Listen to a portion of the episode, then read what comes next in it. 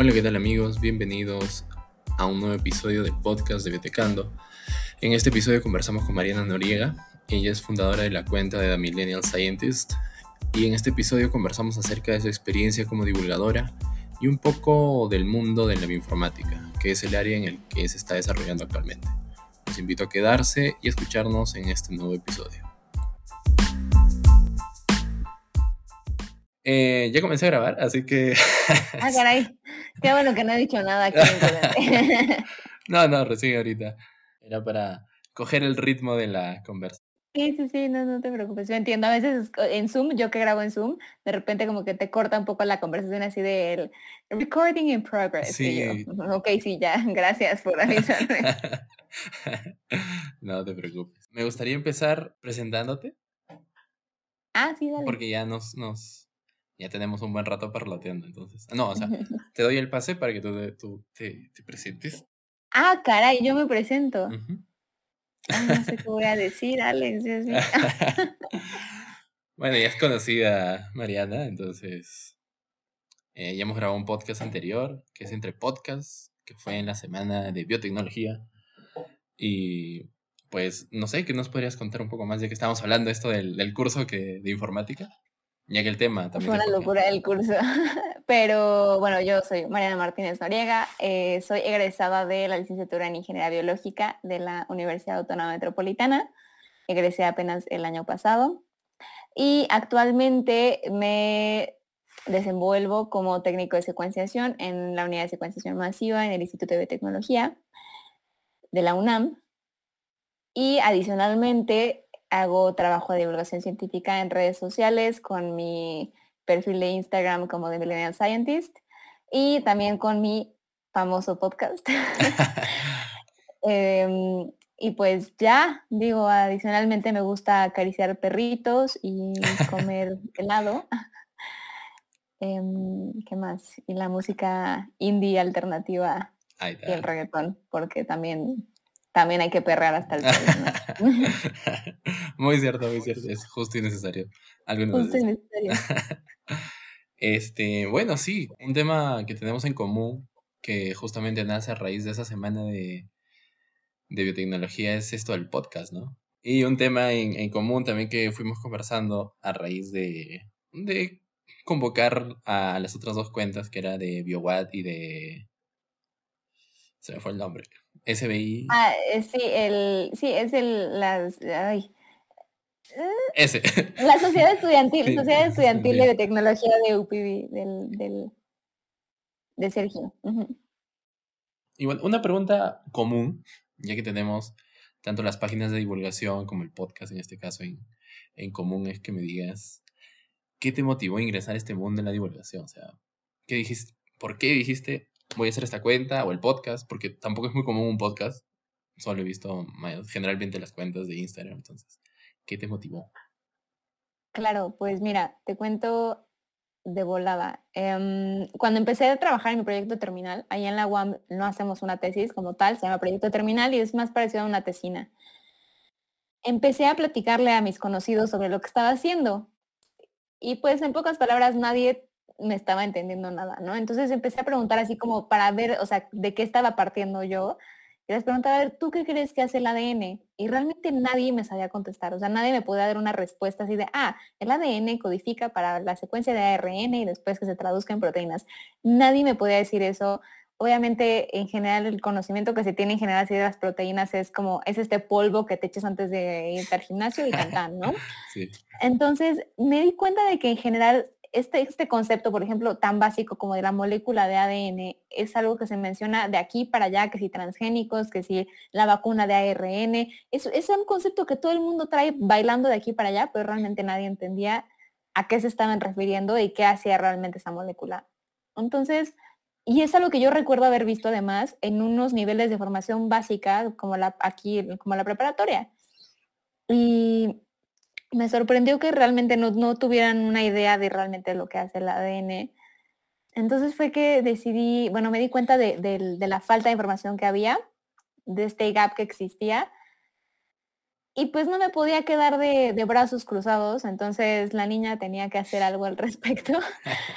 Y pues lo primero que se me ocurrió, y de hecho de ahí nace como esta idea de hacerlo con acuarelas, es que dije, pues podría ponerme a aprender así ilustración en línea, bueno, en digital, y, pero iba a conllevar una curva de aprendizaje tal vez muy lenta en un inicio. Y fue que dije, pues con mis acuarelas, hacer acuarelas me relaja, me hace feliz. Chance no soy la mejor acuarelista, evidentemente, pero a mí me hacen feliz y a mí me gusta cómo queda. Entonces vamos a agarrar lo que tengo y vamos a democratizar el conocimiento, porque además el conocimiento que al menos estaba generando en la universidad donde yo estudiaba, que es una universidad pública, pues estaba fondeada con recursos de todos. Todos pagamos impuestos y esos impuestos terminan en gran medida en las, en las universidades e instituciones públicas. Entonces, pues me parece válido que todo el mundo tenga acceso a esa, a esa información. Además de que, como la pandemia nos ha demostrado, esa información es valiosísima a la hora de formar opiniones y con base en esas, opiniones tomar decisiones responsables y no nada más sin saber lo que estamos diciendo, lo que estamos pensando o por qué lo estamos haciendo así. Y pues bueno, de ahí nace básicamente de Millennial Scientist, de no querer quedarme con los brazos cruzados porque creo que hubiera sido muy tibio de mi parte. No, y eso es eh, igual como muchas otras cuentas, que creo que tenemos algo en común, es eso, ¿no? Nacimos eh, por, a raíz de la pandemia, porque veíamos muchos bulos, muchas fake news y una forma de contribuir no solamente a nuestro círculo eh, familiar y cercano, como puede ser amigos y familias, la tía que está ahí con el WhatsApp mandando las, este, las cadenas de WhatsApp, era eso, informar con evidencia científica, como mencionas, democratizar la ciencia, querer compartir y querer actuar, ¿no? Hacerles entender qué es el ADN, qué es una proteína a nuestro círculo era expandirlo un poco más, porque ahorita las redes sociales vuelan tan rápido que, como mencionábamos también en, el podcast, ¿no? Lo que dices ahorita va a dar la vuelta al mundo en cuestión de segundos. Claro, la información vuela. Exacto, y, es importante contribuir de repente con un pequeño granito, ¿no? Desmintiendo ya algo mínimo que sea, si lo combates con información correcta, ya es un, es un gran aporte. Y el nombre de Millennial Science, como, ¿Cómo surge? Pues mira, de ahí sí, no supe cómo se me ocurrió, sinceramente. Y de hecho, el otro día estaba platicando con, mi jefe ahí en, la UNAM y me dijo, pero tú no eres millennial. Y le dije, pues es que la verdad, o sea, estoy en un, nací en el 96 donde nadie sabe qué soy, ¿no? Entonces, como ese conflicto de identidad, dije, pues mira, yo me identifico entre centennial y millennial, yo me identifico con los millennials. Entonces, realmente ahí es como definición del libro, así de pues mira, los millennials creo que son de los del 85 al 95, o sea, yo entro ahí el 96, hay algunos que consideran 85 al 99, realmente cada quien lo maneja muy distinto, ¿no? Ahí fue como de tema de con quién me identifico más yo y el hecho de que soy una tía utilizando TikTok y que no le entiendo a TikTok. Entonces dije, yo no puedo ser centennial porque no le entiendo a estas cosas centennials. Entonces, em, pues de ahí nació básicamente la idea de que fuera millennial y pues ya, de Millennial Scientist, no sé, de verdad no, no tiene mayor profundidad, pero sí, en algún momento me han cuestionado que por qué Millennial, si en teoría yo podría o no ser Millennial. Claro, pero tiene que ver, como dices, cómo lo toman, ¿no? Porque tenía entendido que era, no sé si en los 80, pero si era de los 90 hasta los 2000, que, eran, que éramos millennials, entonces... Exacto. Por ahí entonces ahí es como, está, está en debate, está en debate, pero ahí dije, pues mira, no sé si el debate esté o no esté, a mí no me importa, yo me identifico con los millennials. Y yo, todos los memes que existen hoy en día de que si las crisis existenciales de los millennials, yo me identifico con esos memes, así que yo voy a decir que yo soy millennial y ya. Claro, hay muchas cosas que nos identifican como millennials, entonces ya, por ahí, por ahí vamos bien. Exacto. Y esto de, también algo que conversábamos bastante, era la bioinformática, este nuevo mundo que ha surgido, que no, es, no es relativamente tan nuevo, pero ya tiene su tiempito cómo surge esto de la bioinformática, ¿Qué, diferencias has visto o qué tanto viste en la universidad que vendría a ser la parte teórica y qué diferencia encontraste con la práctica ahora eh, donde estás trabajando como técnico? Mira, yo en la, universidad recuerdo que mi clase de bioinformática diría que fue muy, o sea, muy orientada a bases de datos. Era básicamente lo que vimos, estos... Em, por ejemplo, los valores que te arroja un blast, y cómo interpretarlos, muy, realmente de manera muy superficial y no tanto desde la parte que la veo hoy de programación. Y no yo en su momento no alcanzaba a entender el potencial que tenía la bioinformática. Y pues justamente ahorita que entré a trabajar desde enero, ya ahí a la unidad de secuenciación masiva y bioinformática, em, entiendo el potencial que tiene y, y cómo va a ir cada vez cobrando más importancia por las ventajas que tiene, entre ellas, por ejemplo, que puedes eh, generar modelados que significan ahorros en tiempo y en dinero, y muchas veces el tiempo es dinero también. Entonces, realmente, o sea, por donde lo veas, la bioinformática puede ofrecer una gran cantidad de ventajas en sus aplicaciones a los sistemas biológicos. Y, o sea, sin dejar de lado la importancia que tiene el laboratorio. Em, yo antes creo que llegaba mucho como a romantizar el laboratorio, porque es muy romántico el laboratorio y hay muchos memes y es muy padre y tiene todo su chiste y generas toda esta tolerancia a la frustración que implica el que tu experimento no salga por enésima vez. Creo que también tiene mucho valor y eventualmente la bioinformática tiene que desembocar en algo de laboratorio, pero considero que, la bioinformática definitivamente es el futuro de la, de la, de la biotecnología.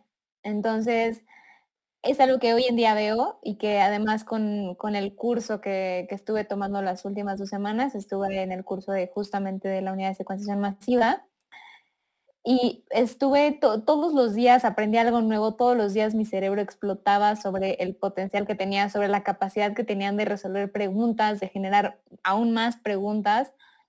Para mí fue eh, me abrió los ojos completamente, que si de por sí ya desde enero yo que entré y que me di cuenta de este mundo y que eh, conocí realmente el mundo de la bioinformática y las diferentes aplicaciones que tiene, no nada más para secuenciación masiva, pero también, por ejemplo, lo, tenemos, un ejemplo muy tangible eh, hoy en día es el AlphaFold para la, la mm, determinación de la estructura de las proteínas. Es algo que antes era un trabajo de doctorado, me explico, y que hoy en día una inteligencia artificial ya lo resuelve en cuestión de, minutos o de horas. No sé cuánto tiempo tome el AlphaFold, pero me entiendes, ¿no? Sí. Un doctorado toma cinco años, ¿no? Ya de entrada. O sea, en la, comparación y el contraste es impresionante. Entonces, pues sí, diría que, digamos, que de lo que yo aprendí en la licenciatura a lo que veo hoy en día y el potencial que tiene hoy en día, eh, me, deja con, el ojo cuadrado y con ganas de seguir aprendiendo más y de verdad poder especializarme como quisiera yo en, la bioinformática para realmente aplicarla como creo que tiene el potencial de aplicarse. Sí, justo, justo es un ejemplo que iba a mencionar el AlphaFold, porque eh, justamente nace, como dice, ¿no? de la pregunta que tenemos los, los biólogos ya desde hace mucho tiempo, cómo predecir una proteína, ¿no? Y lo interesante de AlphaFold es que pudo predecir una proteína a través de sus algoritmos y sus capas de aprendizaje profundo que más tarde se comprueba con, eh, con esta técnica de... Cristalografía de rayos X. Cristalografía de rayos X. Entonces, llegar a este punto, como dices, donde una máquina puede predecir casi de manera muy precisa la, la conformación tridimensional de una proteína que realmente se compruebe después con experimentos ya de laboratorio, es algo, como, como menciona en la entrevista, si no me equivoco, uno del, de los participantes, estamos ya hablando de una nueva era donde la máquina va a ser, no de tal vez de un uso indispensable, pero sí de, una ayuda muy importante al momento de realizar experimentos y querer, por ejemplo, en pandemia, ¿no? Que, que la proteína del, mm, no recuerdo el, el nombre de la proteína que predijo, pero fue del COVID. Eso no, no sé si por ahí lo has, mm, lo que supe que, en algún momento se llegó a predecir fue la mutación, creo que alfa de, la proteína S. Eh, creo que se predijo antes de que realmente sucediera esa mutación. Ah. Si no mal recuerdo, o si no, chances otra noticia que la que tú te refieres, pero justamente este potencial de, es, muy interesante y justamente eh, me da, digamos, me he empapado un poco más sobre este tema del análisis de datos y de la ciencia de datos y cómo realmente el siguiente paso, yo creo que el siguiente paso evidentemente después de la ciencia de datos ya es esta aplicación en la, en la inteligencia artificial y lo que, y lo que significa para la toma de decisiones en, desde un diseño experimental hasta lo que tú quieras. A mí se me ocurre ahorita un diseño experimental y cómo, cómo nos puede ayudar en general la aplicación de ciencia de datos e inteligencia artificial. Y es una locura. Y además te das cuenta de que son, de que es importante aquí, la, que es algo que me he dado cuenta mucho también en la pandemia, es una colaboración muchas veces entre matemáticos con biólogos, porque las herramientas de inteligencia artificial que existen hoy en día son producto de estas colaboraciones entre personas, cracks en matemáticas y cracks en biología, que saben cómo juntar uno con otro y hacer una sinergia y de verdad llegar a resultados como el AlphaFold y todas las, por ejemplo, ahorita que estuve yo en el, en el curso, todos los algoritmos utilizados para, para el, ensamblado de genomas, ¿no? Entonces, te vas desde, por el ángulo que lo quieras ver, tiene que haber una colaboración e implica un avance tremendo y que además van generando como pasos agigantados en diferentes áreas y me parece una locura y no puedo esperar a ver a dónde vamos a llegar. Sí, porque muchos de los algoritmos que utilizamos nosotros, como dices, para analizar secuenciamiento, para eh, N, cosas dentro de lo que implica el análisis de secuencias, es porque tiene que esta persona tiene que haber tenido instrucción o entender cómo funciona la parte biológica para poder encontrarlo a través de la parte informática, ¿no? Porque un informático netamente formado digamos, que cree un algoritmo para lo que nosotros queremos hacer, encuéntrame las variantes, las mutaciones, los SNPs, no sé, qué sé yo. No lo va a entender a menos que tenga esa pequeña formación o esa formación integral de, biología, ¿no? Claro. Entonces es, es, muy, muy, muy interesante y como dices, los pasos agigantados hacia dónde va. Que en unos años de repente estamos hablando de inteligencias artificiales a las que les dices, créame una función para extraer tal cosa y Simplemente ya con las capas de aprendizaje que tiene, pues la realiza y tú simplemente le tienes que ordenar, ¿no? Sí, es, brutal, brutal imaginar un futuro así. y además, creo que, o sea, en esta parte, por ejemplo, de, la comunicación entre biólogos e informáticos y matemáticos, etcétera, viene, viene mucho de la mano con este, esta capacidad que tenemos entre ciencias de comunicarnos y cómo pues sí, o sea, el, cómo comunicar un mensaje entre ciencias, incluyendo, por ejemplo, la generación de, y yo platicaba con, Daniel hace unas semanas, de la generación de políticas públicas. Entonces, cómo incluso esta ciencia también se tiene que comunicar no solamente entre ciencias duras, sino también entre ciencias sociales para poder seguir avanzando todos juntos. Entonces, creo que ahí tenemos chamba nosotros como científicos que hacer y y también, digo, allá los, los científicos políticos también tendrán que hacer su, chamba y su esfuerzo por entendernos, ¿no? Pero es, por donde le veas es apasionante. Sí, sí, y bueno, la, parte política, tú sabes que es, es complicada y, como creo que tú me dijiste, ¿no? O lo escuché por ahí también, podríamos eh, quedarnos horas hablando de quién tiene más difícil la política o el, país en Latinoamérica que está peor en política, pero finalmente lo que se debe buscar es lo que decías, ¿no? Conseguir una sinergia en apoyo colaborativo entre todos. Lo que hemos logrado ahorita con la pandemia es algo que de repente no le damos la importancia adecuada por la colaboración que ha habido para tanto de, de parte de voluntarios como la generación de las vacunas, la distribución, que de repente no ha sido, digamos, la más eh, o sea, no, ha sido ideal. Ajá, eh, pero, pero estamos poco a poco escalando y logrando lo que queremos, que es la inmunidad de, todos. Em, otra vez el M. y yendo un poco ya en esta parte y enfocándome un poco más en la experiencia que ya tienes fuera de la universidad, ¿cómo, ¿Cómo fue que te diste cuenta que estás yendo por el camino correcto? ¿O todavía la estás pensando? ¿O hay una experiencia que te dijo, sí, Mariana, tu camino es acá? ¿Cómo fue? ¿O cómo es? ¿O cómo está haciendo? Que podría ser la pregunta. Mm, mira, diría que estoy en el camino correcto porque soy feliz. O sea, creo que ese es un parámetro esencial para saber si estás o no en el camino correcto. Muy cierto. Em, em, em, Otra. Por ahí, somos humanos, somos humanos, no te preocupes. Pero bueno, sí, diría que estoy en el camino correcto porque soy feliz, hoy en día me defino como una persona feliz, apasionada por lo que hace, por seguir aprendiendo, o sea, creo que en ese punto en el que quieres seguir aprendiendo y que te motivas a seguir aprendiendo sobre lo que ya estás haciendo, creo que habla muy bien de que al menos hasta donde vas, vas bien. Quién sabe si por otro camino hubiera sido mejor, realmente es algo que nunca vas a saber, ¿no? Pero veo, digamos, creo que puedo en general ver a, personas de, del área que mucho acá en, mi casa me, empujaban a estudiar, me, me, me, empujaban a estudiar finanzas, me empujaban a estudiar administración.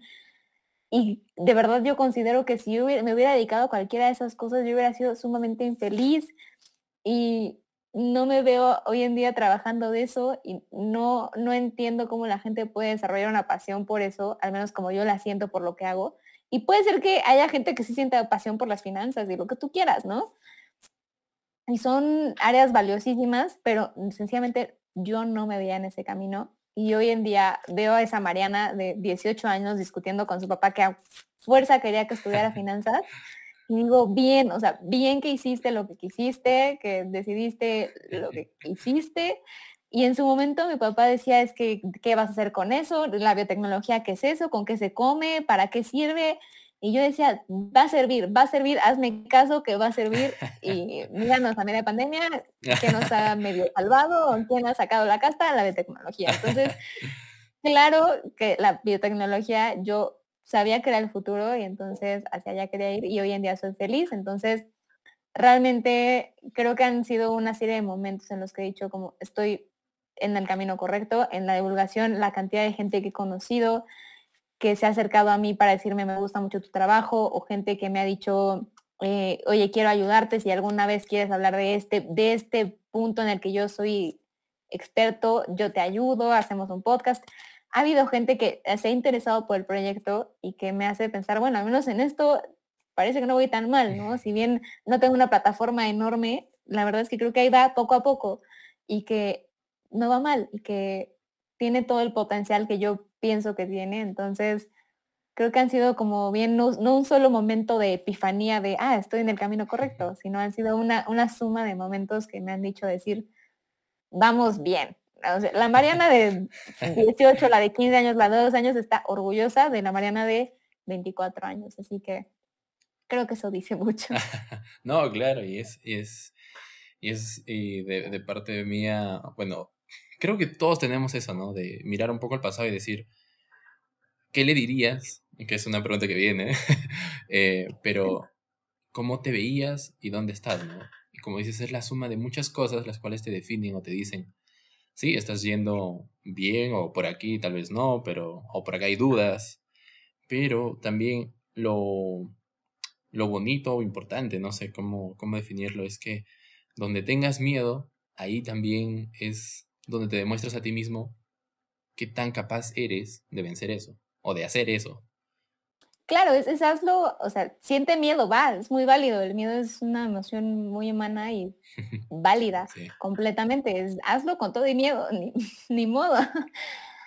Sí, y, esta parte del podcast, creo que sí te lo comenté también en algún momento, era, era como mi terapia para, para poder hablar eh, en público era muy bueno hablando en público, pero luego no sé qué me pasó y ya. No, pero lo del podcast también surge así. Es la parte secreta del podcast. Que no creo que la ponga, así que te la confieso a ti nomás. pero. Sí, ponla. Yo creo que es muy válido porque, bueno, hace rato creo que me preguntaste que, sobre cómo había nacido el podcast. Y ahí, fíjate que siempre, de hecho, yo tengo una carrera trunca en filosofía Sí. Y es que me gusta mucho hablar sobre el debate sobre ética, por ejemplo, ¿no? En, en biotecnología es de los más grandes debates, la ética. Em, y tengo una carrera trunca en filosofía, estudié casi la mitad de filosofía en la UNAM.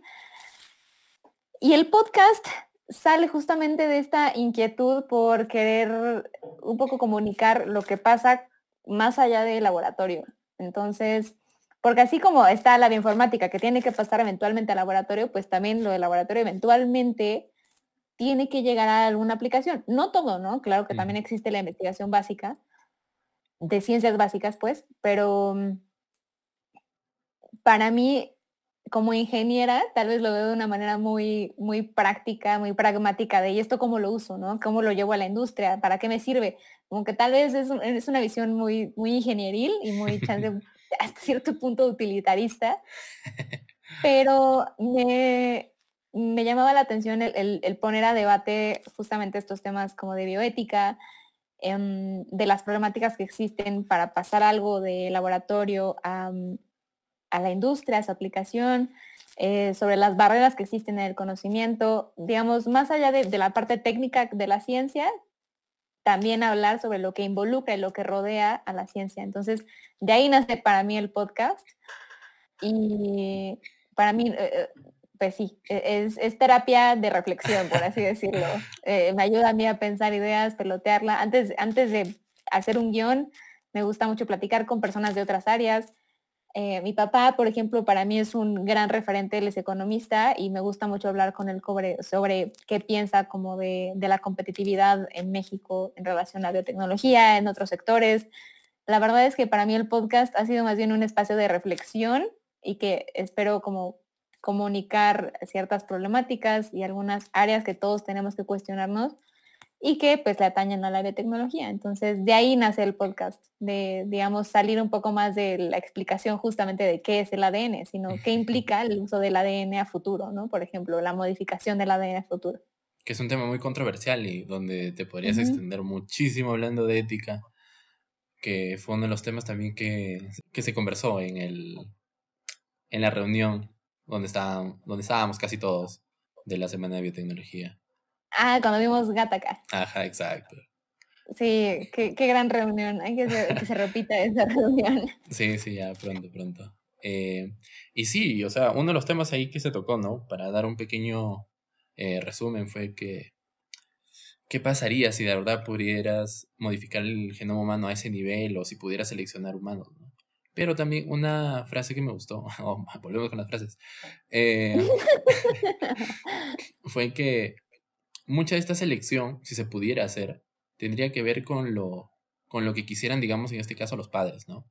Por ejemplo, si un padre quisiera que su hijo jugara básquet, o sea, o, sea parte, ¿no? De la NBA, lo que él va a seleccionar va a ser genes que le den de repente buena talla, buena masa muscular para ser deportista. Si otro quiere que su hijo, qué sé yo, sea un pintor excelente, pues van, va a seleccionar genes que estén más relacionados con ese tipo de habilidades.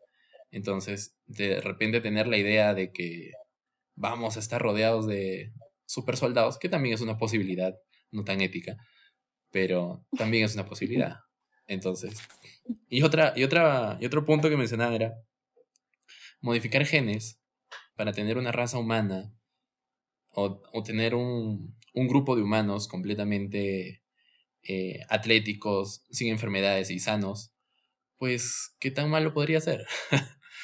si vamos solamente con esas tres características, ¿no? Pero obviamente eh, siempre se va a buscar de repente otro, otro fin, ¿no? Otro beneficio que no sea tan, tan humano. Sí, digo, realmente es un tema muy complejo y podríamos aventarnos un episodio completo un podcast hablando sobre las posibilidades que existen, no sé, incrementar la esperanza de vida, ¿no? Y qué impactos pueden tener a nivel económico, por ejemplo. te digo, a mí me encanta aquí verlo por diferentes ángulos, ¿no? ¿Qué implica el, aumentar la, esperanza de vida? Pues implica que tal vez gran parte de la población va a tener arriba de los 80 años, de allá no va a estar en una edad productiva y entonces que lleva eso al país, a lo que tú quieras, ¿sabes? Analizar diferentes ángulos. Entonces, sí, es, es, es una... Es, una buena discusión. Es, una buena discusión para otro podcast. Donde de repente estemos más, ¿no?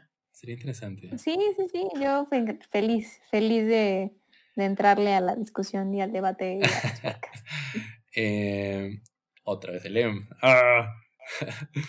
y este, ¿cómo ha sido este camino que ha nacido de la divulgación para ti? ¿Qué, qué problemas has encontrado? Pensaba, ¿Cómo pensabas que era y cómo realmente lo sentiste ya en la práctica? Pues, mira, verás, yo empecé mi, mi perfil, justamente estaba en la universidad y ya estaba así en el en la UAMBA por trimestres. Y estaba en el último trimestre y decidí tomar una optativa que era de divulgación La daban en, era para la carrera de comunicación y a mí me llamó la atención. Entonces ya entré. Pues fue donde me a, a planearlo, a, a, ensuciarme las manos y hacer las cosas. Y recuerdo cuando, cuando así planteé mi, primer post, creo que era justamente algo explicando el coronavirus y el proceso de zoonosis, una cosa así.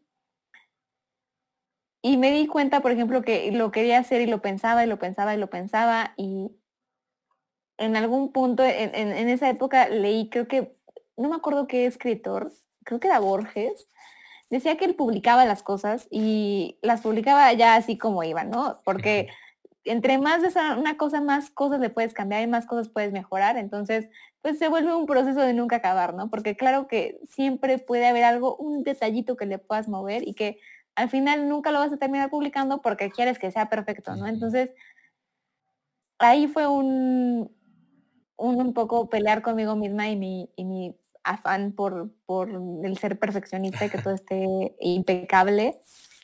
Y pues ya hacerlo. Evidente, mi, mi, digamos, mi evolución en, dentro de Millennial Scientist es evidente. Y, y qué padre que alguien pueda entrar y ver cómo empecé y en dónde voy y al rato en un año van a ver en dónde estaba ahorita y en dónde voy a estar en un año. Y pues de eso se trata, ¿no? Entonces creo que el, el decidir empezar fue de entrada un, el primer obstáculo, ¿no? Y después hubo ese tema de darle continuidad. Mm. que pues si tú te vas a, mi, Instagram vas a ver que mis primeros posts tienen así casi semanas de separación. En algún punto lo dejé el año pasado también, el, digo, el 2020 fue muy complicado para todo el mundo, ahí la salud mental, lo que tú quieras. Había temas que yo decía, tengo que volver, tengo que volver, y había ahí un gusanito picándome la cabeza así de, vuelve, vuelve, vuelve. Y no me decidía y no me decidía y ya es justamente a a mediados aquí desde el primer semestre de este año que me decidía realmente tomármelo como algo más, más serio. Y justamente gracias a esa constancia que he tenido en los últimos meses, ha ido creciendo un poco más, he, ido agarrando yo más experiencia y me ha servido más a mí como divulgadora, me explico, el, darle esa continuidad y esa disciplina para mí ha sido también otro paso, o sea, alcanzar esa, esa disciplina de publicar, digamos, al menos una vez a la semana algo, ya es para mí un, gran avance. Y pues te digo, ahí vamos, poco a poco. Em, también está este tema de la, pues de la responsabilidad que se tiene, ¿no? Como, como divulgador. Porque evidentemente no sabes todo de todo, pero quieres comunicar muchas cosas y mm, de todo, lo que, de todo lo que sabes, no eres experto de todo lo que sabes, ¿me explico? Y además en la ciencia que existen tantas áreas y es tan enorme, pero al final también, a mí me pasa mucho, tengo curiosidad por aprender de muchas cosas y sé que no voy a ser experta en muchas cosas, pero que al menos voy a, voy a intentar ser lo más, lo más transparente posible, lo más abierta al, al cambiar de opiniones. Em, Em, em, a cambiar de opinión, vaya, eh,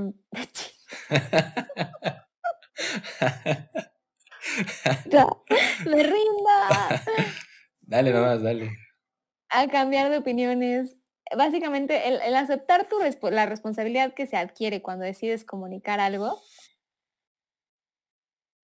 y pues hacerte, hacerte cargo de ella. no queda de otra más que ser, responsable por lo que, con lo que decimos y el estar abiertos y ser lo suficientemente humildes para cambiar de opinión si es que se tienen que cambiar de opinión en algún punto. Que, por ejemplo, pasó con la pandemia, ¿no? Que al principio decían, ah, no usen cubrebocas y lávense las manos y no toquen nada, porque así es como se transmite el virus, ¿no?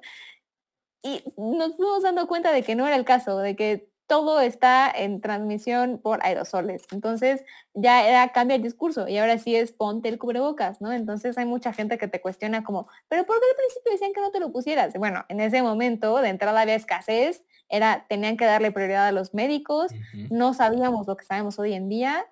Y, y, gente que sigue usando el tapete sanitizante para los pies, ¿no? Y dices, bueno, es que ese tapete de verdad no puedo nombrarte cinco cosas más inútiles que eso. Entonces, es cierto. Pero pues es, algo que ha ido evolucionando y me parece importante el, poder transmitir justamente esa evolución y las razones. Y desde la empatía también. Eso también es otro tema como divulgadores. Sí. Y algo, algo que acotar es justamente en lo que mencionas, la evidencia científica. Si ha habido este cambio de discurso o este cambio de, de objetivos, de objetivos, de, de bioseguridad, por decirlo de alguna manera, englobando todo, es porque, como mencionas, no sabíamos lo que sabemos hoy en día. Y lo que sabemos hoy en día se basa en evidencia científica. Y eso tiene que ver no solamente con los protocolos de bioseguridad, tiene que ver con los medicamentos que sí funcionaban o funcionaban en, en, media, en media medida, los que sí funcionan, o los medicamentos que hoy en día se están probando también para ver si funcionan o no. Y todo eso es a través de evidencia científica. Entonces, los antivacunas y toda esta gente que siempre está ahí, pero ¿por qué cambian o por qué se contradicen ustedes mismos? Es porque la evidencia científica lo amerita. O sea, claro. Todo va cambiando, todo va evolucionando y hoy somos más sabios en cuanto al, al COVID de lo que éramos al inicio. Sí, evidentemente, y justamente la evolución que se ha tenido en la ciencia, el, no sé, por ejemplo, y podemos hablar, por ejemplo, de, la evolución en, las herramientas de secuenciación, que es lo que nos permite hoy la detección de, de mutaciones en el virus, en biología estructural, pues todo eso se va logrando no de, de entrada, no, de ayer para hoy, ¿sabes? No es, no, es un, es un desarrollo que de repente en un año, boom, ahora tenemos herramientas de secuenciación masiva y de biología estructural que nos permiten determinar cómo afectan las mutaciones en el virus. No, es, es, un desarrollo que viene de años y que hoy en día se hace evidente la importancia de, de tales avances. Entonces, pues sí, el cómo la ciencia tiene esta capacidad de, de crecer y no, y no quedarse encerrada en, lo que dice un día y al siguiente año es capaz de contradecirse y no pasa nada, porque justamente no lo dice alguien por decirlo, porque lo cree, lo dice porque hay una evidencia científica en un método y... Y, lo que representa esa evidencia son hechos, ¿no? Y algo que me traes a, a, la memoria es lo que pasó con el secuenciamiento del genoma humano completo. Se decía, ¿no? Que íbamos a tener el mapa genético del ser humano, y vamos a poder curar enfermedades, íbamos a hacer de todo con una vez que tengamos el secuenciamiento completo del genoma humano. Pero obtuvimos el secuenciamiento completo y no podíamos hacer eso, porque ni siquiera tampoco entendíamos, ni siquiera terminamos de entender cómo es que funciona todo el ADN. O sea, sabemos que hay regiones que se, que se llaman desde muy lejos e interfieren en, en otra parte del cuerpo que está completamente lejos, entonces, todavía no terminamos de entender lo que somos en esencia. Entonces, eso también es algo que, o sea, es un ejemplo clarísimo, ¿no? Tiene más, tiene muchísimos años que, que salió el proyecto del genoma humano. Llegamos a un punto donde conocimos cómo se conforma el genoma humano, el ADN. Pero, ¿sí sabías que no estaba completo? El del 2000, no, claro, se da la noticia en el 2003, pero se termina en el 2008, creo. No, no estaba completo, me refiero a que no estaba completo. Apenas este año, en el 2020, se sacó la noticia del genoma, genoma humano completo. Ah, eso no lo sabía. le faltaba, eh, al proyecto del genoma humano, le faltaba el 8% del genoma. O sea, lo que sí había leído era que se da la noticia, no recuerdo la fecha exacta, si es en el 2003 o 2008 o 2000 por ahí, que se sí, dice... Esto es 2001, creo, sí, o sea, principios de los 2000. Claro, que se dice, ya tenemos el secuenciamiento completo del genoma humano, pero la verdad es que el proyecto se termina años más tarde. Pero no sabía que en el 2021 todavía no se había terminado. No, 2021, o sea, de que literalmente hace dos meses salió el primer borrador de un paper en donde se tiene de verdad la secuencia del 100% del genoma humano. No, oh. eh, digamos, el proyecto del genoma humano no tenía el 100% del genoma humano. Es, es, la corrección que se hace ahora en el... ¿Cómo se llama esto? En, en la página de Ensemble, el genoma 38. No sé, no sé de qué me hablas. Puede ser. Puede ser. No te voy a mentir. Pero yo te estoy diciendo lo que yo sé. Ah, ok, ok. No, sino que en esta página siempre se va corrigiendo la.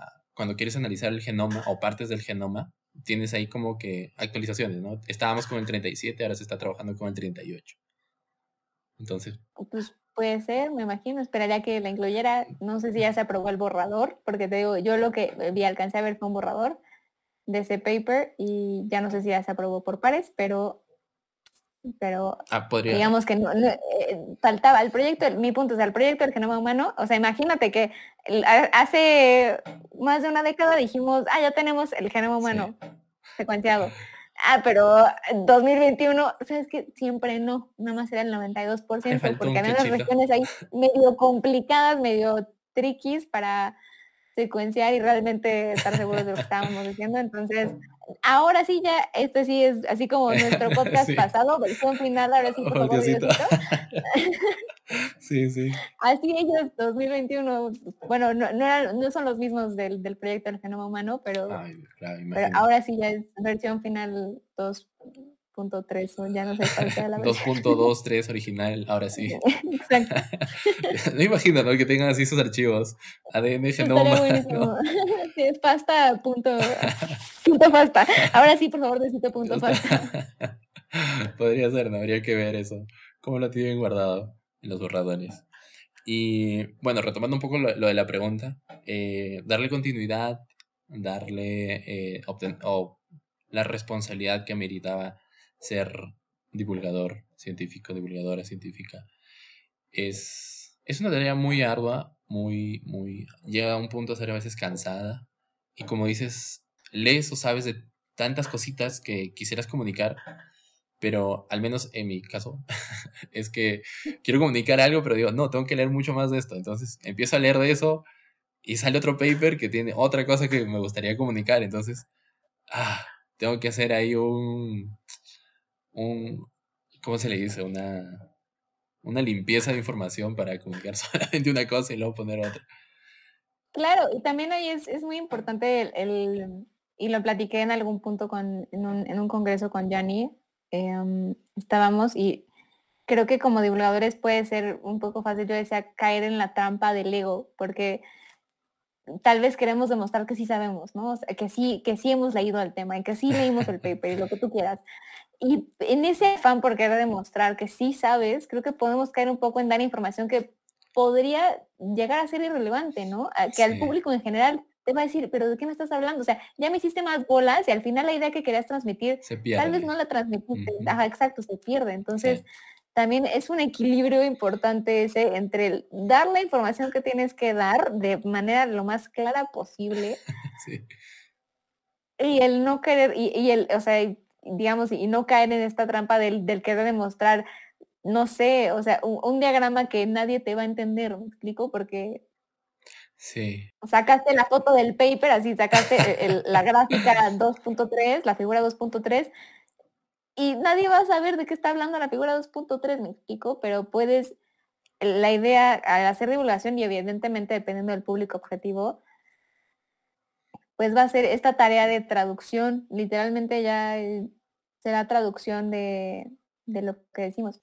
Sí, sí, sí, o sea, el transmitir la idea que tienes que transmitir y, sí buscar ser como lo más simple posible, porque además, por ejemplo, nosotros que lo hacemos en redes sociales y que tenemos esta, este, esta cantidad de gigantesca de información y de contenido todo el tiempo, pues entre todo ese contenido lo que tú generas tiene que tener algo que destaque. Y pues muchas veces, entre tanto que queremos comunicar, pues se pierde lo que queremos que destaque. Entonces, sobre todo en redes sociales donde, donde todo el contenido es tan inmediato, es aún más importante el tener esa capacidad de traducir. Es muy cierto y estaba revisando mis publicaciones eh, me, doy cuenta que sí, algunas son un poquito mucho, un poquito mucho densas. Eh, como esta de Alpha, de DeepMind AlphaFold, que le hice una específica.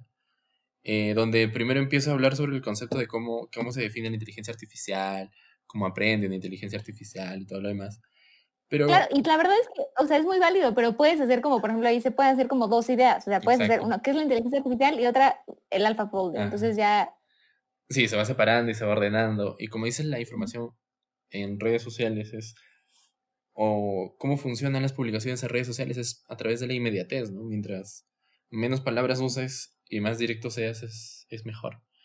Y tengo que reformular varios, varios, varias este, presentaciones. claro, no, y así, así todos. Yo creo que todos podemos ver un, po- un post nuestro y decir, aquí lo pude haber cambiado así, Sí. y hacer más simple, ¿me explico? Sí, y eso también me lleva a esto de la continuidad, ¿no? En el mío también hay mucho tiempo de descontinuidad, mejor dicho, porque uno es porque hay varios temas y sí tengo, de que tengo bien, ordenado cada tema, cada post, pero el detalle es que como te digo, me pongo a leer y luego sale otro tema y luego me pongo a leer y me pongo a leer y digo, no, tengo que saber más. Y entra como me Muy mencionaste, exigente el, contigo mismo, sí, uno de perfeccionista, otro de exigente y el otro es el síndrome de, del impostor del impostor. que nunca estás, o sea, mucho podrán ver, ¿no? Que publicamos y podrán decir, no, es que sí han leído, sí saben, pero mucho de lo que se publica es como que estaré bien, habré leído lo la estaré suficiente. regando, Sí, sí. entonces es algo que tienen que saber también, esa parte nuestra, porque somos humanos también y sentimos miedo. Entonces, no es que la información que soltamos o que ya hemos leído 50 papers y estamos, eh, somos expertos, no, sino que también la publicación que hacemos siempre va con un cierto temor de, cierto temor y, cier- y, la humil- y toda la humildad posible de decir eso, ¿no? No sabemos todo, puede ser que la información mañana salga un artículo que contradice todo lo que he puesto, y, pero trato de darte información, eso. Me, me llamó la atención, hace rato vi un, vi un post en, en Instagram que decía, por ejemplo, lo que es un, un PhD, lo que es un doctorado, dice, es el, lo, lo estoy traduciendo aquí en tiempo real, es, es el grado académico que se le otorga a las personas, a la persona que ha aprendido más y más sobre menos y menos, de tal manera que eventualmente saben, saben todo sobre nada en lo absoluto. Porque termina siendo tan específico algo que al final es como de qué sabes, pues mira, sé de esta partecita de la mitocondria o de alguna cosa así que Sí, nada más tú sabes eso en el mundo. Podrías llegar y mentirle al- a Juan de los Palotes y te la va a creer, ¿me explico? sí. Claro, porque ese es un conocimiento, como dices, muy específico. Súper especializado, entonces, Claro. También la, la, la aplicación, la especialización, se podría decir que tiene, es, es una en, en mil personas que lo van a conocer y te van a poder decir, y te van a poder decir, no, estás equivocado. Pero no es, no es algo tan común que digamos. Y bueno, ya hemos... me pasa con mis roomies, mis, mis roomies que son, están estudiando la maestría, ya están acabando. Te implica un nivel de especialización mayor que la licenciatura, que es lo que yo tengo. Ujú. Y pues, es que creo que es un ejercicio muy interesante el yo como que no tengo el, el mismo expertise en tu, en tu tema, independientemente de si, incluso si yo tuviera maestría, probablemente no sería en lo que lo está haciendo él, ¿no? Entonces, incluso si fuera del nivel maestría, mis preguntas eran otras completamente a las de alguien que domina el tema. Entonces, creo que incluso ese, el ver las cosas desde una- un punto de vista un poco más naif y menos experto, puede ser también un, un- un enfoque bastante interesante y bastante válido. Y creo que, por ejemplo, a mí como divulgadora y como, digamos, en lo que creo que tengo ahí más o menos conocimiento relevante, que llegan y me hacen preguntas que digo, nunca me lo había preguntado de esa forma, o yo nunca lo hubiera visto de esa Mm, forma, sí, sí. y pues todos los enfoques son válidos. Entonces, es, es toda una aventura. Una un, un completo mundo por descubrir, tanto en la divulgación como en la parte de bioinformática. Y eso también justo ahora que mencionas, ¿no? que dependiendo del grado que se pueda tener o que se pueda lograr, las preguntas o las formas de ver un mismo tema nunca van a ser las mismas.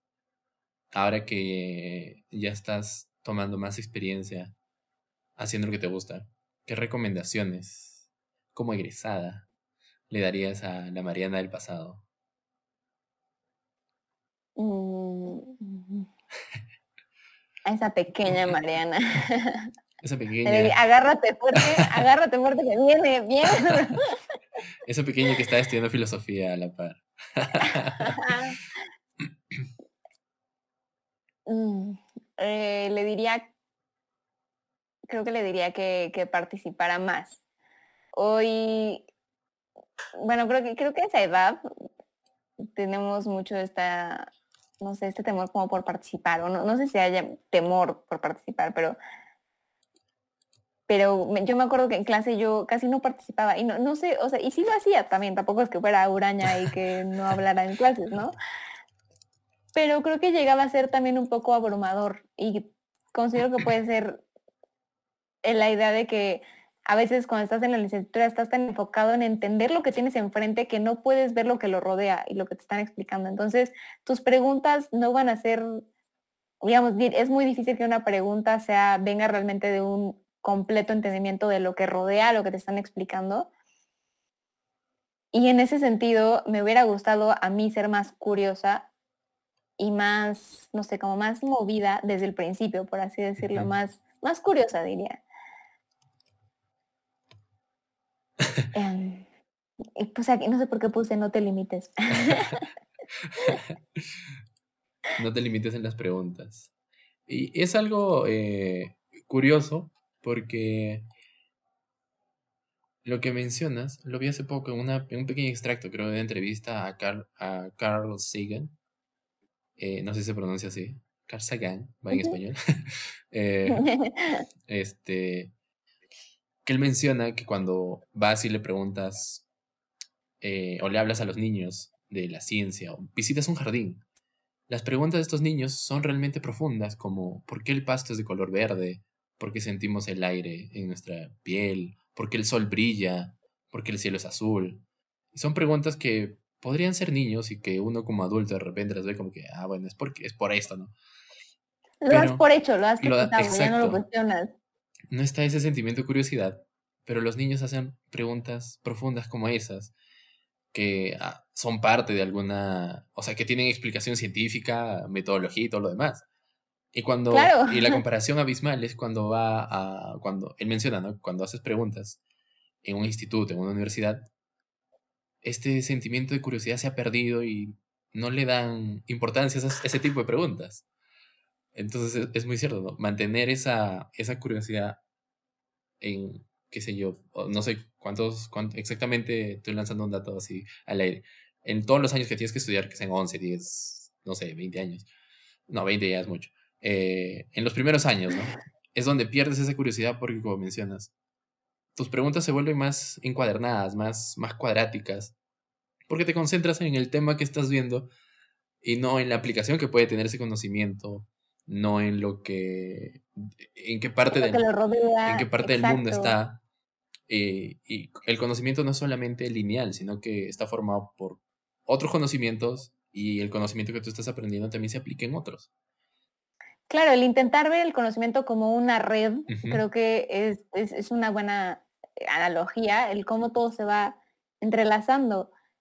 Y a veces eh, cuando estás en la universidad y que ves todo, o sea, ves algunos temas muy especializados, digamos, hasta cierto punto especializados por primera vez, llega a ser un poco abrumador.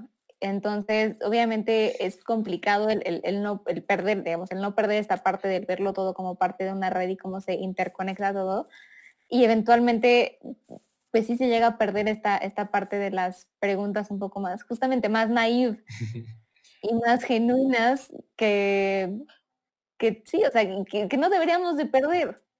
Es cierto, es cierto, es cierto. Y, pero eh, también eso también me, recuerda algo que conversé con, con, Brigitte, que también estuvo en la, en la semana de, de Biotech. Eh, conversábamos de que hasta cierto punto tu vida académica se vuelve muy monótona, ¿no? Se vuelve de la universidad a tu casa, de tu casa a la universidad, y no ves más allá hasta que sales de la universidad y dices, ¿y ahora qué hago? O sea, tengo que moverme para aquí para allá, y es algo que salió a, raíz de, de, de, una experiencia que conté ahí con ella. Si quieren escucharla, vayan a escuchar ese podcast. y yo le comentaba que de repente las personas que sí entraron por convicción así, que sabían desde muy chiquitos que querían ser biotecnólogos, biólogos, médicos, la carrera que te apasione, pues sí estuvieron moviéndose y alimentando esa curiosidad siempre.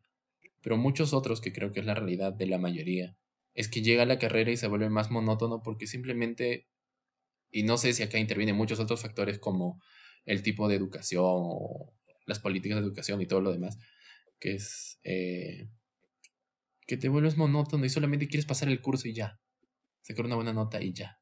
Entonces eso te encasilla y no te permite mantener esa curiosidad y desarrollarte al, al grado que podrías de repente si, si tuviera otra forma de llegar el conocimiento a ti, ¿no? No sé, pienso de esa manera y es muy complejo en realidad. Sí, es, muy complejo y también diría que nunca deja de ser abrumador. Sinceramente no, creo que yo he, crecido mucho, y, o sea, me he dado cuenta de, que he madurado mucho, por así decirlo, desde que salí de la universidad. De entrada, por ejemplo, el, el enfrentarte a la vida real literalmente en marzo del 2020, cuando llega la pandemia y no, nadie sabe qué onda con su vida, imagínate un recién egresado que menos sabe qué onda con su vida, ¿no? Entonces, se, volvió en ese momento para mí muy complicado. Me identifico. Dios mío.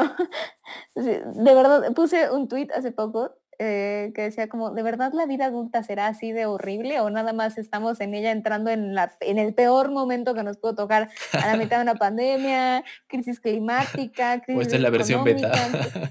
crisis política.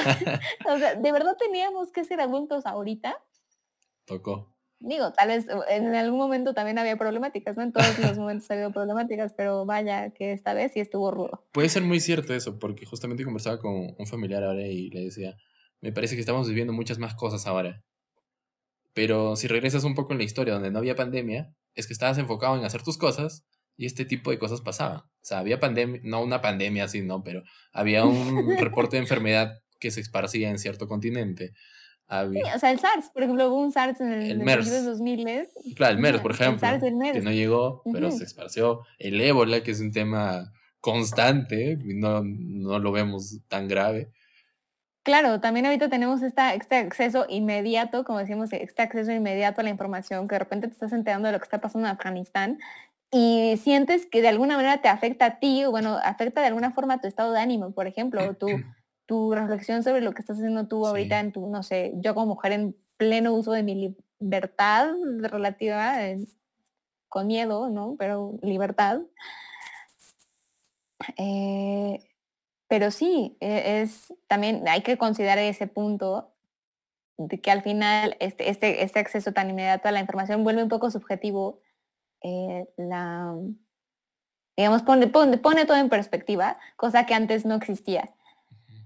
Que obviamente existía el acceso a la información, pero estaba mucho más restringido y era más lento el proceso. Y de repente también, yendo por ese camino, es que este, esta eventualidad de pandemia ha hecho que tengamos no tiempo libre, pero sí un pequeño tiempo para enfocarnos en otras cosas. O sea, de repente en redes sociales lo que buscábamos era, qué sé yo, lugares para ir a comer, eh, fotos y videos, YouTube, pero ahora a un tweet o a una publicación de Instagram te enteras de política, te enteras de eh, la misma pandemia, te enteras de economía, de muchos temas y eso ha hecho que de una u otra forma estés metido ahí en redes, ya no solamente viendo cosas de entretenimiento, sino cosas, eh, tendencias así, ¿no?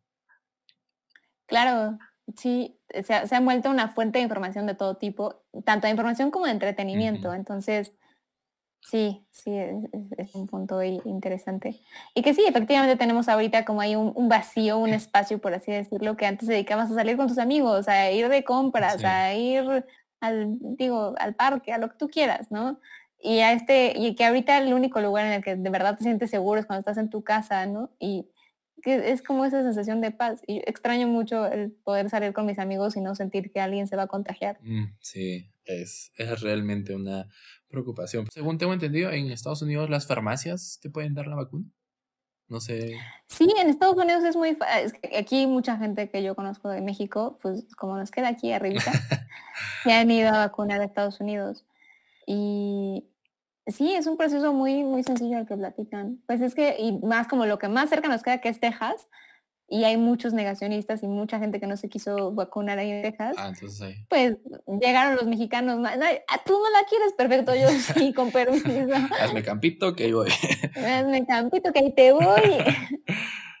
Entonces sí, y de hecho había, en algún punto existió como este tema de, ay, te vas a ir a vacunar a Estados Unidos. Y ya, ya, ahorita hoy en día tú llegas a la aduana y dices, vengo a vacunarme. Y ya casi casi te felicitan y te dicen, pásale, por favor, porque están tirando vacunas, así que, sí. órale. Toma tu sándwich, anda, espera y ya está. ándale, exacto. Sí. es verdad, acá también hemos visto un montón de eso, que personas que van, toman la primera dosis, tienen la primera dosis, y simplemente porque les chocó, dijeron, no regreso, se quedaron con la primera dosis y está bien habiendo vacunas, aunque sí hubo un día, o un día, no, una temporada, vamos a decirlo, que sí se acabaron las vacunas y no había más. Y había todavía cola formada que quería vacunarse. Fue bonito porque hicieron bulla porque querían su vacuna, pero mal porque no había vacunas. Sí, pero bueno, hay que rescatar lo bueno que, que querían vacunarse. Sí, eso siempre es bueno. Sí, y creo que hemos llegado al final de las preguntas sin darnos cuenta. sí, eh, creo que, creo que sí. Sí, entonces, bueno, una última adicional sería, ¿qué recomendación darías? No sé si tienes amigos estudiando todavía en la universidad, eh, conoces algunos, o qué, qué consejo en general les darías para lo que quieran hacer, en su vida como investigadores o en su vida mm. profesional en general. Mi consejo, digamos, para alguien que empieza en el área. ¿De ciencias? De ciencias. Retírense, está tiempo. Una vez me dijeron eso. Tú estás a tiempo, sal de acá. Crazy in Spanish. no, mi recomendación, y creo que lo diría para cualquier profesionista de cualquier área, y que a mí alguien, me, o sea, me hubiera gustado que él me insistiera más, es el aprende a programar. Mm, sí. Aprende a programar porque es algo que a mí hoy que pretendo seguir en la bioinformática, sé que es algo que hoy en día me, representa un obstáculo, que no es, evidentemente no es, no es que sea insorteable, ¿no? Claro que se puede aprender y no pasa nada, ¿no?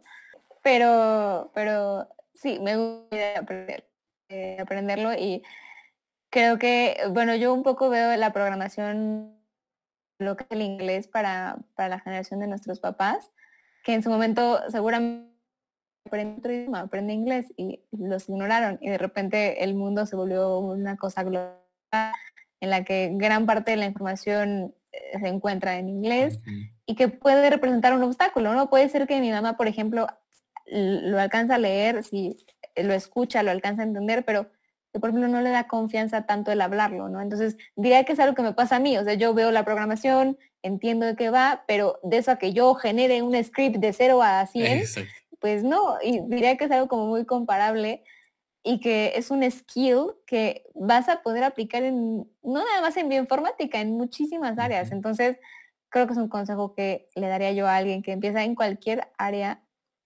especialmente en ciencias, diría, pero realmente aplicable a todo. Entonces, diría que aprender a programar y preguntar, preguntar, preguntar, preguntar, preguntar. Nunca quedarte con la duda. Nunca quedarte con la duda, exacto. Es muy cierto. puede ser, y en ese sentido puede ser, la verdad es que yo creo que hay muchas preguntas que yo llegaba a hacer en clase y que ahí por el afán de que te, contestaban y, te quedabas a veces también con tu, la respuesta, te quedabas con cara de igual no entendí. Em, la buscaba en internet. Entonces, o sea, la idea es no te quedes con la duda, de la forma en la que tú quieras. Si quieres, luego ve y pregúntale a tu compa que sí entendió en la clase y le preguntas. Mi punto es, hay otras formas de satisfacer nuestra necesidad por, por contestar nuestras dudas. Y volviendo con lo mismo, la inmediatez de la información, que hay un montón de información, entonces buscar internet, compañeros, el mismo profe después de clase lo puedes buscar. Si se da la oportunidad, ahora con la virtualidad de repente mandarle a su correo, ¿no? Supongo. Yo antes tenía que correr al profe a preguntarle. Y un consejo adicional de mi parte es que recientemente en una conversación también con alguien de, de informática, es que me dijo que cuando las, los alumnos o ya las personas quieren salir a otro país, buscan que tengas la habilidad de saber programar o de entender, porque tienes que entender lo que, está, lo que estás programando y evidentemente no hay un programa que va a ser lo que específicamente tú quieres hacer. Entonces tienes que aprender a programar para, con todo ese conocimiento, decirle a la máquina que quieres que haga por ti.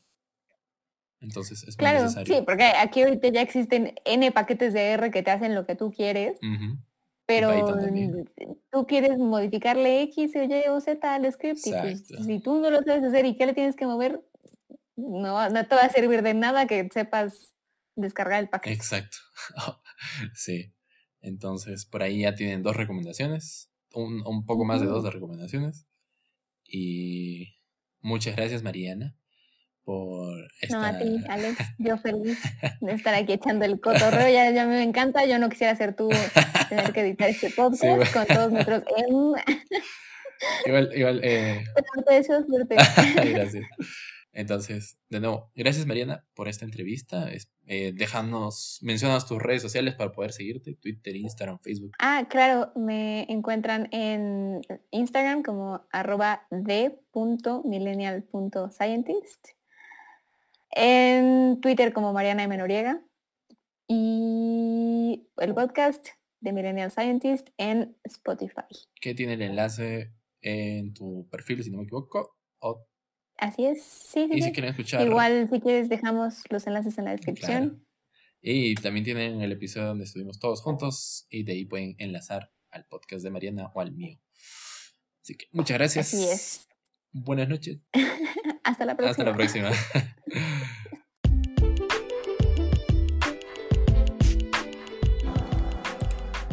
Bueno amigos, si llegaron hasta aquí, muchas gracias por escuchar este nuevo episodio del podcast de Biodecant. Conmigo será hasta un nuevo capítulo.